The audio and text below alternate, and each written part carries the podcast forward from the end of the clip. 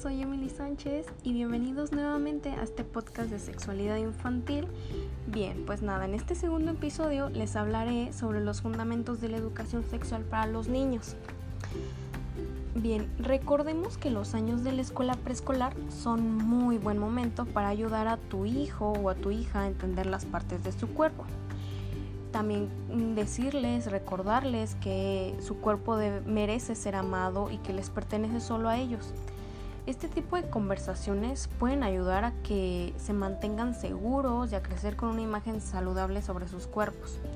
Por ejemplo, en la hora del baño, vestirse en la mañana o ponerse las pijamas en la noche son muy buenos momentos para repasar cuáles son las partes de su cuerpo. Tú puedes apoyarte de libros de anatomía, diversidad corporal para niños y ya los puedes leer con tu pequeño o con tu pequeña. También tienes que responder sus preguntas de una manera muy simple, pues es una, es una de las mejores estrategias porque a esta edad son como que surgen mucho las dudas y ya si ellos necesitan más información, ellos te la pedirán. Por ejemplo, si ellos te preguntan qué son los círculos en su pecho, pues decirles simplemente que son pezones y que todo el mundo los tiene. También es muy importante decirles quién tiene derecho a ver y a tocar sus genitales y bajo qué circunstancias. Por ejemplo, cuando reciben un baño, un examen físico, o sea, es muy importante que tengan esa regla simple y clara para así evitar el abuso sexual. También debes de tener muy en cuenta este, todos estos temas porque no se debe de minimizar la exposición del cuerpo de tu hijo o de tu hija. Un ejemplo muy claro sería cuando están como en un centro comercial, en una plaza y pues le dices, ven, voy a cambiarte rápido, que te manchaste. Y tu hijo o tu hija te dicen que no y tú tiendes a responder como de que, ay, no pasa nada, aquí te hago casita rápido, ven. Créeme que eso no es lo correcto. Pues es que desde muy pequeños tenemos que, tienes que enseñarles también el concepto de privacidad, la diferencia entre lo público y lo privado. Si necesitas cambiarlo, llévalo un baño como pues tú lo harías para cambiarte creo que tú no expondrías tu cuerpo desnudo. Entonces cuando tú respetas y cuidas su cuerpo, le enseñas a hacer lo mismo. Y esa es una gran medida para prevenir los abusos.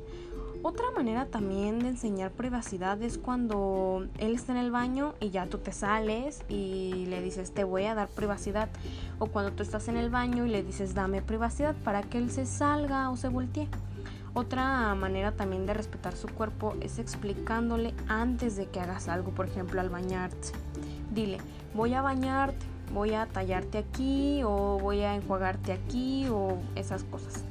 Cuando vayas a limpiarlo porque está en el baño, también puedes decirle, oye, voy a limpiarte o me das permiso de limpiarte. Créeme que estas pequeñas cosas ya le enseñan que su cuerpo le pertenece. Y también es muy importante y tienes que recordarlo que las partes de su cuerpo las tienes que llamar por su nombre real como vulva, vagina, pene, testículos. Eso de los apodos tiernos puede enviar el mensaje de que sus genitales son vergonzosos y que no se debe de hablar sobre ellos. También trata de no enojarte si, si hacen algo inapropiado.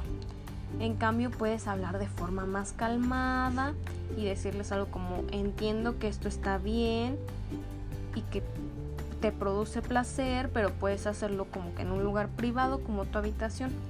Es importante que empieces a construir una base de sentimientos positivos y saludables respecto al cuerpo de tu hijo o hijos y más que nada también de respeto por las demás personas. También tienes que evitar criticar a otras personas o a tu propio cuerpo delante de tu hijo. Opta por hablar sobre los cuerpos de una manera más positiva. Y además en estos momentos de enseñanza también puedes hablarle sobre el hecho de que cada quien es de manera de muy personal de una forma bella, o sea, cada quien a su manera es bella.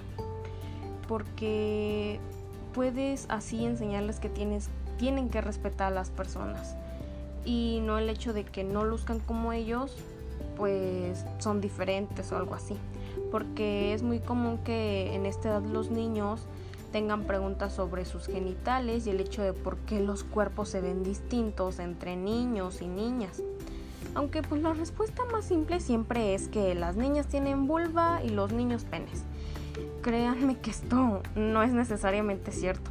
En todos los casos, pues las palabras niños, niñas, hombre, mujer describen identidades de género y algunas personas con la identidad de género niño o niña pueden tener vulva y algunos con la identidad de género niña o mujer pueden tener penes. Entonces es mejor decir que la mayoría de las niñas tienen vulva y la mayoría de los niños tienen penes. Pero esto no se ajusta a todo el mundo. Es por eso que sus genitales no, la, no lo hacen o la hacen un niño o una niña. El hecho de cómo se sientan o cómo se identifican, eso sí. Bien, pues eso sería todo por este episodio. No olvides seguir escuchando los siguientes episodios para saber un poco más sobre este maravilloso tema sobre la sexualidad infantil.